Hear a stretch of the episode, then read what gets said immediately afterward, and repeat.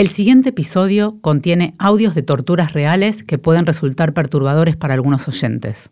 Soy Laura Coronel, mamá de Mauro Coronel. Mi hijo fue detenido y torturado por la policía y fallece el 5 del 5 del año 2020.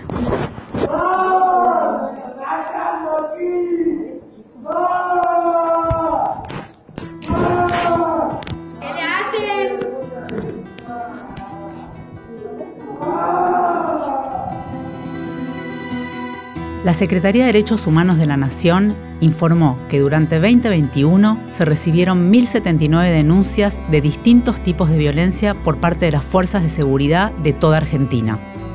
De esos casos, 53 involucran la muerte de personas y según datos relevados por la sociedad civil, en 2022 murió una persona cada 20 horas como víctima de la violencia policial en el país. Además, entre 2011 y 2020, el Registro Nacional de Casos de Tortura asentó 24.500 hechos de tortura y o malos tratos en los centros de detenciones federales. Esos son los números registrados, mucho menores a los reales, ya que la tortura suele encubrirse a través de amenazas a las víctimas o la naturalización por parte de quienes la padecen. A tres años de, la muerte de Mauro Coronel, la causa no tiene ningún imputado. Los policías involucrados en su detención, en las torturas, que eso ya está acreditado en el expediente, no han sido imputados por la unidad fiscal. Además, la investigación ha tenido diversas dilaciones y pocos avances. Su familia obviamente está exigiendo justicia. Eh, Amnistía Internacional acompaña ese pedido de, justicia. Y hoy concretamente lo que, se, lo que se espera es que se avance en la investigación sobre la muerte de Mauro eh, vinculado con, estas, con estos hechos de torturas. No puedo creer que el Estado esté encubriendo a los asesinos de mi hijo, porque mi hijo sí ha sido asesinado por la mano de los policías de la comisaría décima del barrio Autonomía de aquí de Santiago del Ester. No quieren que sepas que existen casos como el de Mauro Coronel. Por eso, Amnistía Internacional lucha contra la violencia institucional en la Argentina desde su llegada al país. Pero no es la única lucha. En este podcast hablamos de algunas de las causas más importantes de este siglo y cómo trabajamos para lograr un mundo más justo. Soy Mariela Belsky, directora ejecutiva de Amnistía Internacional Argentina, y te invito a ser parte de estos cambios. En Santiago del Estero, a Mauro Coronel se lo recuerda como una persona que siempre estaba dispuesta a dar una mano a los demás. Y eso que no le sobraba nada. Mi hijo era un chico que se dedicaba, era vendedor ambulante. Eh, él salía a hacer su plata trabajando, vendía bolsas de consorcio, vendía golosina y mi hijo se rebuscaba para los hijos el jueves 30 de abril de 2020, en plena pandemia, Mauro fue detenido por la policía de la comisaría 10 de Santiago del Estero. Llega la policía, lo llevan, lo detienen, lo tiran al piso, lo golpean, lo golpeaban en la espalda, después le pisaban en la, eh, la cabeza, después hicieron dos tiros al aire y se fueron porque había vecinos que estaban viendo todo lo cómo actuaba la policía. Lo llevan en el móvil, lo levantan a mi hijo, lo levantan y lo tiran como una bolsa de papa a la, a la camioneta del móvil y lo llevan. El día que lo detuvieron no fue la primera vez que Mauro había tenido problemas con la policía.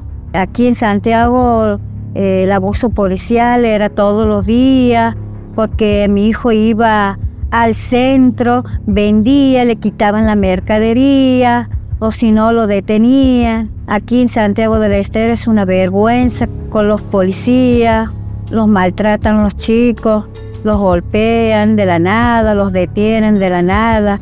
Podemos decir que es violencia institucional todas aquellas prácticas llevadas adelante por autoridades estatales que vulneran los derechos humanos de las personas en contextos en los cuales las personas no tienen total injerencia sobre su libertad, como puede ser contextos de encierro, detenciones e incluso eh, internaciones, por ejemplo, vinculadas a la salud mental. Quien habla es Noelia Garone, directora de Promoción y Protección de los Derechos Humanos en Amnistía Internacional Argentina. Dentro de la, violencia institucional tenemos una especie que es la violencia policial, que es toda esa violencia producida por las fuerzas de seguridad cumpliendo funciones de policía y de control de la población, eh, entre las cuales pueden ser detenciones arbitrarias, torturas, asesinatos, desapariciones eh, forzadas, entre otros tipos de violencias. Noelia, ¿hay reglas para el uso de la fuerza por parte de las autoridades policiales? Hay estándares internacionales que establecen cuáles son los requisitos para que las fuerzas eh, estatales, las fuerzas de seguridad puedan utilizar la fuerza. Básicamente se acepta que, los estados, que las fuerzas de seguridad del Estado pueden utilizar la fuerza en algunas eh, circunstancias para hacer control de determinadas situaciones, pero siempre esa fuerza tiene determinados requisitos para que sea legítima, para que esté posibilitada la fuerza de seguridad involucrada en utilizar eh, el recurso de la fuerza. Esos requisitos, en términos generales, van a ser la legalidad, ¿sí? que esté incluido en un marco legal adecuado el, uso de la fuerza en ese caso en particular, la necesidad, que sea necesario, estrictamente necesario la utilización de la fuerza, que no, no haya otras formas de resolver la situación que no sea a través del uso de la fuerza la proporcionalidad, así que la respuesta sea proporcional al daño que se quiere evitar, y la rendición de cuentas. Todo uso de la fuerza tiene que tener un proceso posterior de rendición de cuentas por parte de las fuerzas de seguridad, eh, en el cual expliquen eh, cómo fue ese uso de la fuerza, si cumplió con los requisitos establecidos eh, para, para, su uso adecuado y pueda, en caso de uso indebido, eso pueda ser investigado y juzgado y sancionado. En el contexto de la pandemia, ¿Qué facultades extraordinarias tuvieron las fuerzas policiales? Durante la pandemia de COVID-19, a partir de distintas medidas que se fueron tomando para, para digamos, controlar la situación sanitaria, se restringieron las, libertades de las personas para, para, su, para la circulación. Las fuerzas de seguridad aumentaron sus, sus, funciones de control para justamente garantizar que esas medidas fueran tomadas. En ese contexto, em, ante un aumento digamos, considerable del rol de las fuerzas de seguridad para controlar las medidas de restricción, eh, Amnistía Internacional pudo observar muchos casos en los cuales hubo un uso abusivo por parte de las fuerzas para, controlar esas medidas. De hecho, relevamos eh, más de 30 casos de, uso abusivo de la fuerza por parte de las policías en distintos lugares del país, eh, en los cuales se vieron detenciones arbitrarias, torturas, incluso asesinatos, desaparición de, de personas. La noche del 30 de abril de 2020, Mauro Coronel estaba a bordo de un patrullero, rumbo a la comisaría décima de Santiago del Estero, y hacia allá también se dirigía Laura, la madre de Mauro. Y esa misma noche llego y veo que mi hijo lo tenían arrodillado con una bolsa en la cabeza, a la cual mi hijo gritaba que lo estaban golpeando, que lo dejen de golpear. Y me fui a la comisaría sola y después llega mi hijo, mi otro hijo, Facundo, a la cual mi hijo decía por qué lo estaban golpeando, por qué gritaba. Y, y eso el comisario decía que no, que nadie le hacía nada, que él gritaba por gritar.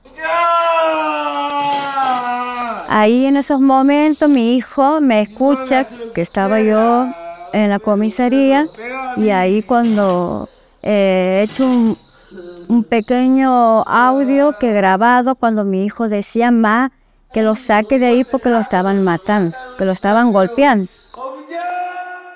Laura se quedó en la comisaría hasta las tres y media de la mañana y luego volvió a su casa en el barrio Santa Rosa de Lima.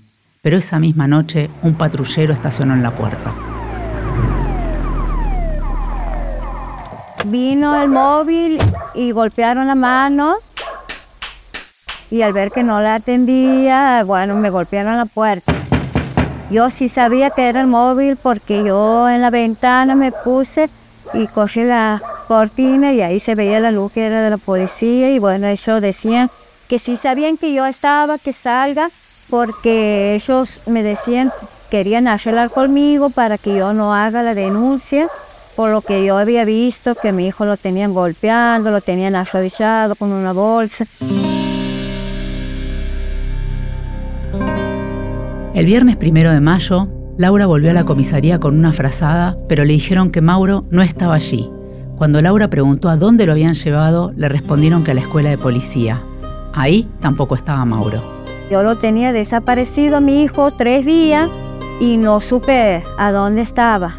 Por lo que Laura pudo reconstruir después, Mauro ingresó al liceo policial el domingo 3 por la mañana, pero ese mismo día se descompensó y lo llevaron al Hospital Regional de Santiago del Estero. Nadie me ha notificado, ni la policía de la comisaría menor de la mujer, ni la comisaría décima, ni en el hospital, ningún, ninguna de esas partes me ha notificado que mi hijo estaba internado.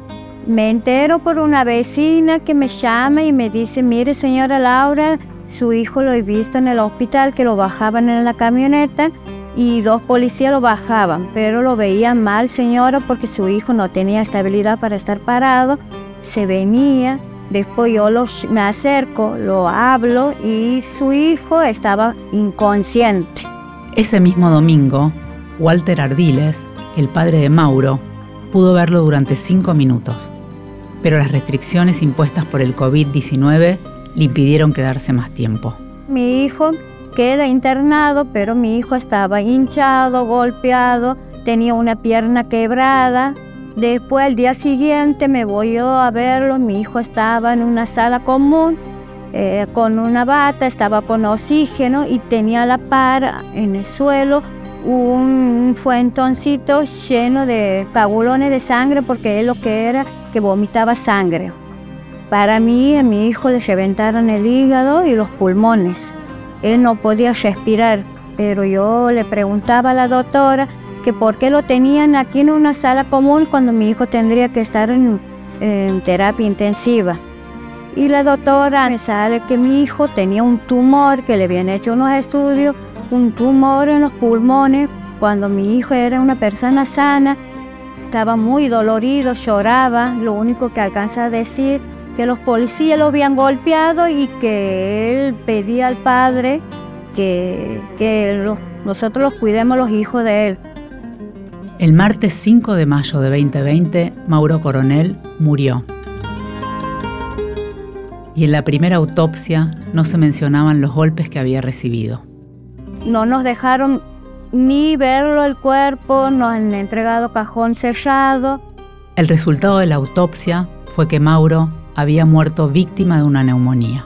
Pido como madre una reautopsia porque no estaba conforme con el informe de la primera autopsia, porque para mí mi hijo no murió de una neumonía, o si mi hijo tenía una neumonía era provocado por los policías, porque mi hijo esa noche eh, hacía bajo cero cuando era invierno, el primero de mayo, a la cual mi hijo lo sacaba en el fondo del patio de, de la comisaría décima, lo tenían atado semidesnudo, lo mojaban con agua fría, eh, lo llevaban a la celda, no dejaba que ninguno de los detenidos lo, le presten ropa ni que le presten frazada. Mi hijo lo tenían tirado en un piso frío. Las dificultades que se presentan en las distintas investigaciones en distintos puntos del país para poder dar cuenta de hechos que, en los cuales están involucradas está involucrada la responsabilidad de las fuerzas de, de mm, seguridad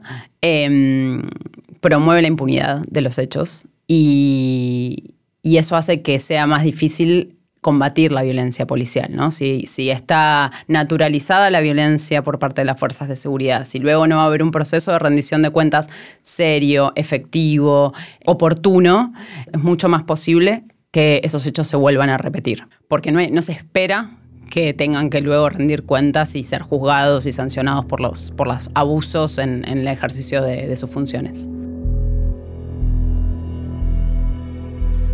Noelia, además del caso de Mauro Coronel, ¿puedes mencionar algunos ejemplos más de casos durante la pandemia? La desaparición seguida de muerte de Facundo Estuillo Castro en la provincia de Buenos Aires, en Chaco también relevamos un caso em, de torturas de cuatro jóvenes de una comunidad COM. En Córdoba también el caso de eh, Blas Correas, que recientemente fue, tuvo sentencia con condena a 11 policías. La desaparición y muerte de Luis Espinosa en Tucumán. ¿Pero se trató de casos aislados?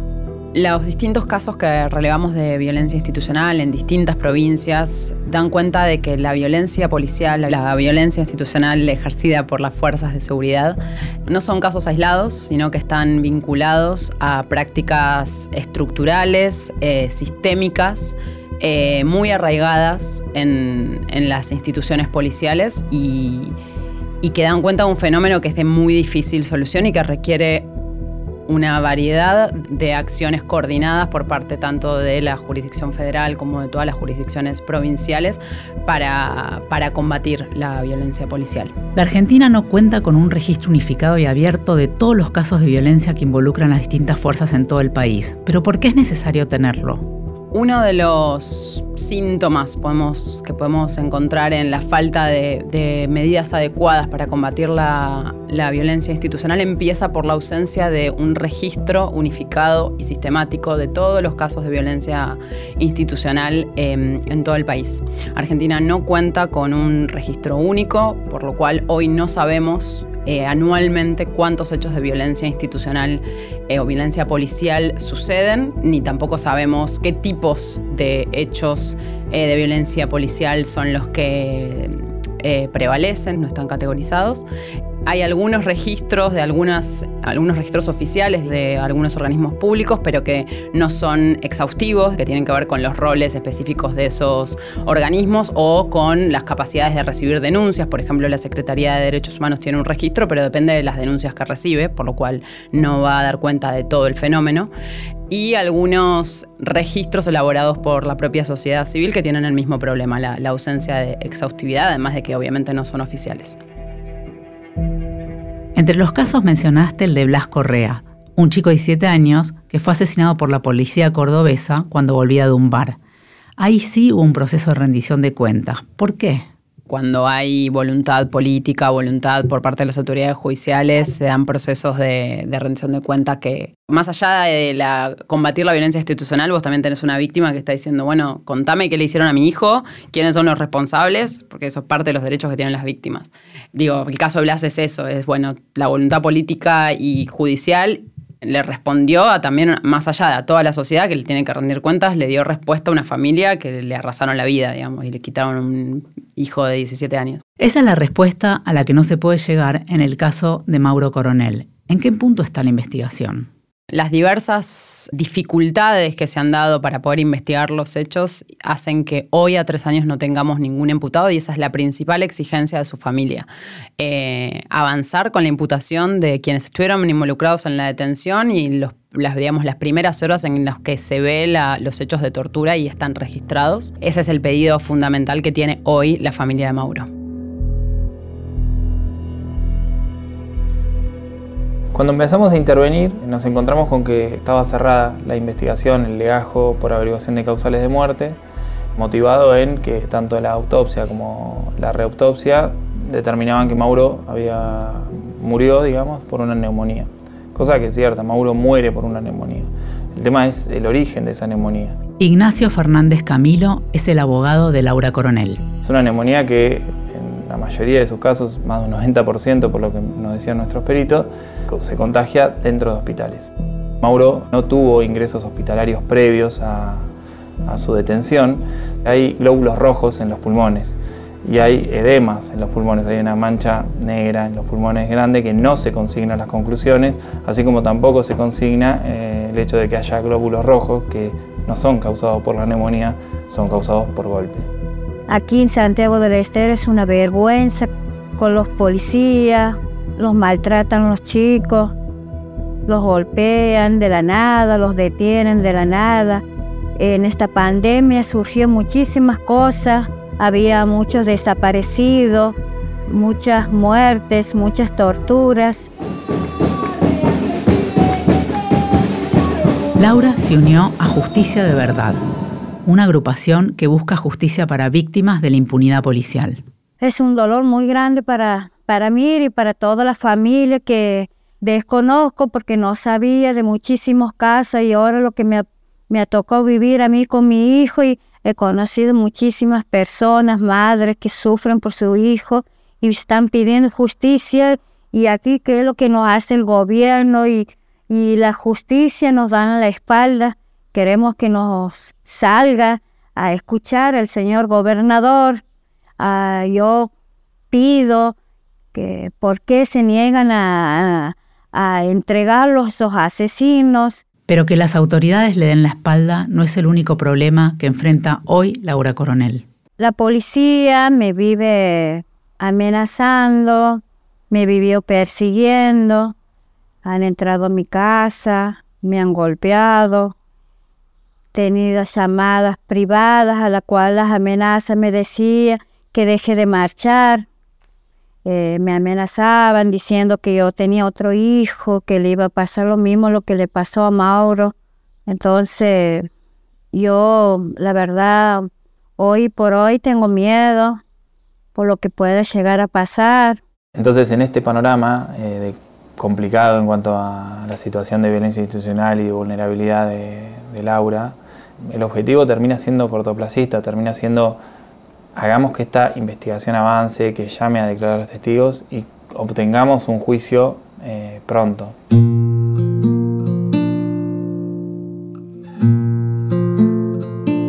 Durante los últimos años, la violencia policial ha matado a muchos y muchas, miles de hecho. La violencia policial es una epidemia, y una que actúa igual que otras epidemias. Mata preferentemente a las personas pobres, mata a las personas jóvenes, mata a las personas vulnerables y a quienes pertenecen a grupos indígenas y afrodescendientes. Como país y sociedad, ¿qué pasos es necesario dar para combatir esta epidemia? Para que casos como el de Mauro no, no vuelvan a suceder, lo primordial es que haya procesos de, investigación serios, oportunos, efectivos, que responsabilicen a las fuerzas de seguridad. Que las fuerzas de seguridad sepan que ante casos de abusos en el ejercicio de sus funciones van a ser investigados y sancionados. Como madre, quiero que no haya ni un Mauro Coronel ni como otro chico que han matado. Eh, pedimos justicia para nuestros hijos. Si escuchaste hasta acá, es porque te importan las injusticias. Sumate en amnistía.org.ar. No quieren que sepas es una producción de Amnistía Internacional Argentina en colaboración con Posta. Por Amnistía Internacional Argentina, producción periodística, prensa y difusión, Andrea Roques. Edición multimedia, Gabriela Rotaris. Operación técnica, Zoe González y Tomás Labruz. Investigación, equipo de campañas de Amnistía Internacional Argentina. Por posta, producción Guido Scolo. Guiones, Roque Casiero. Producción ejecutiva, Luciano Banchero y Diego del Agostino. Y yo soy Mariela Belsky, directora ejecutiva de Amnistía Internacional Argentina. Para más información sobre Amnistía Internacional Argentina y enterarte sobre las últimas novedades, seguinos en redes sociales.